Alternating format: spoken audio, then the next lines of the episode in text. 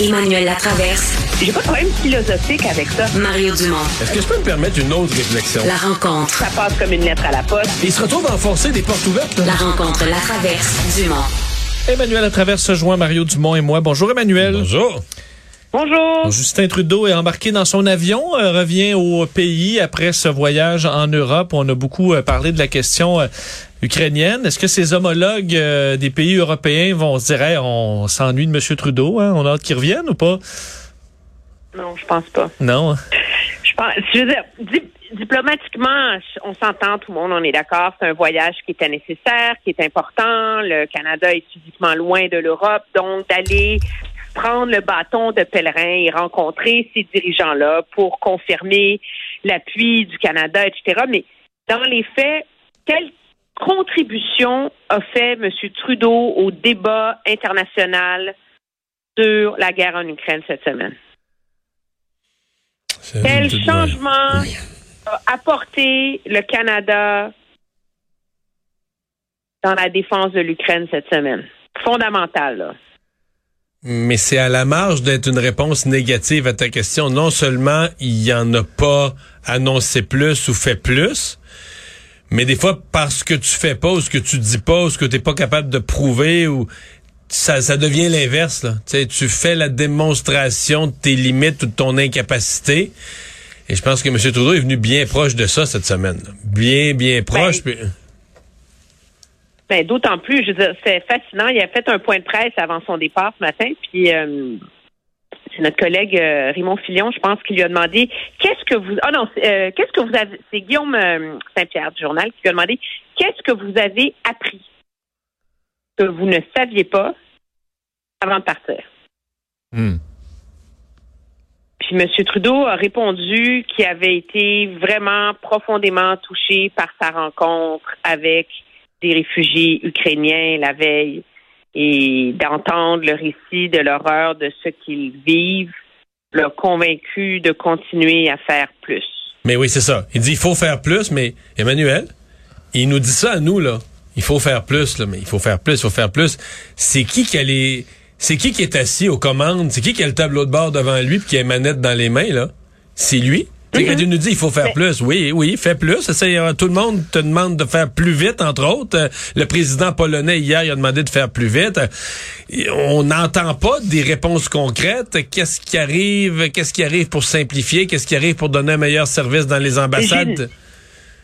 J'ai un début de réponse à ce dilemme euh, bureaucratique pour toi. J'ai euh, quelqu'un de très, très proche de moi, là, est avocat en immigration. Et donc, j'ai réussi à lui parler cette semaine. Puis, par le hasard, il s'occupe de régler les cas de papier, de connaissances, qui essaie de faire venir des Ukrainiens qui sont pris en Ukraine. Et son premier réflexe au téléphone, alors je lui dis, ça doit être le bordel. Ben non, il dit, dit, c'est super simple. Ils ont même pas de passeport. Il dit, donne-moi 24 heures. Ils vont, ils vont l'avoir, leur visa, en arrivant en Pologne. Là. Sais, fait que là, moi, j'étais complètement anéant. Tu sais, j'ai dit, mon Dieu, est-ce qu'on donne dans la désinformation totale, tu sais? Il m'explique que lui, qui est avocat en immigration, il trouve ça super simple à faire. C'est de la paperasse, c'est des trucs à remplir, il connaît toutes les procédures, les règles, il sait qui appeler, numéro de téléphone, etc. Il, connaît cette machine-là sur le bout des doigts. Alors, lui, il est capable de passer une journée et demie à tout régler ça, et à s'organiser pour que les proches de ses amis qui sont sur le point d'arriver en Pologne puissent rentrer et avoir un visa de visiteur pour rentrer au Canada. Gars, tant pis, on s'en fout, on réglera le reste après. Là, je lui ai demandé, mais si tu débarquais du train, là, tu n'avais pas mangé depuis trois jours, puis que ta ville était bombardée, puis tu arrivé à l'ambassade, puis dit, Ah, c'est plus compliqué.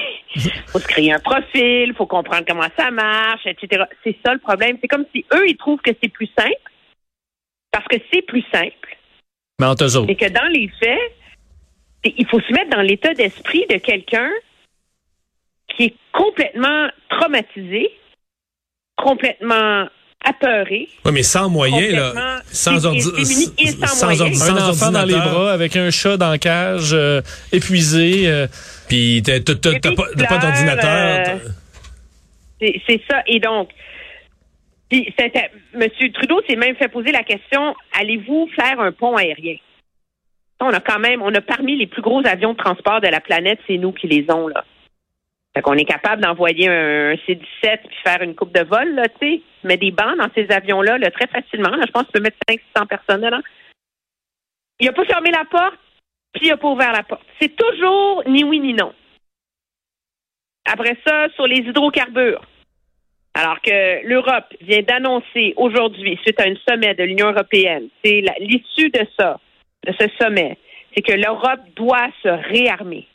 L'Europe doit assurer son autosuffisance. Que le Canada va jouer un rôle pour mieux approvisionner l'Europe en hydrocarbures.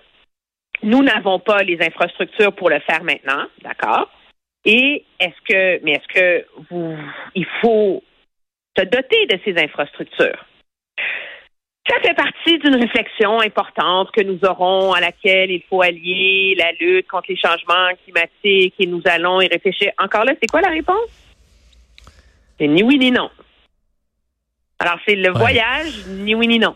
Que même pour les avions, on peut prendre des avions commerciaux euh, nolisés, euh, même pas besoin de prendre des C-17. Ça se fait, euh, des compagnies qui ont des avions de libre en ce moment, il n'y a pas de problème. oui, c'est ça... d'ailleurs, je me complique la vie. Ça semble Non, mais c'est vraiment, là, c'est un voyage où à chaque jour, pour moi, là, ça a été de l'incapacité, de l'impuissance. Tout à l'heure, j'ai dit, là, un, un, ouragan de bonnes intentions, mais une brise de résultats. Puis c'est vraiment ce que je pense. Puis je trouve que c'est une semaine qui était critique, puis parce que euh, la semaine passée, puis la semaine, le Canada avait montré de la détermination, avait envoyé rapidement changé d'idée, a dit non, il faut envoyer des des armes à l'Ukraine. On a mais cette semaine, en allant en Europe, il y a sûrement, en fait, il ça a fait, ça a eu l'effet inverse. Plutôt que de montrer une détermination du Canada, ça a comme ça a comme mis au grand jour la faiblesse de la position canadienne.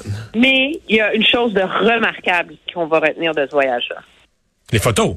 Moi, j'invite tout le monde à aller sur les comptes Twitter de Mélanie Joly en plus. Il y a une magnifique photo de toute la gang, Mélanie, euh, Monsieur Trudeau, Stéphane Dion, l'ambassadeur, euh, Christian Freeland, tout la porte de Brandebourg en train de marcher.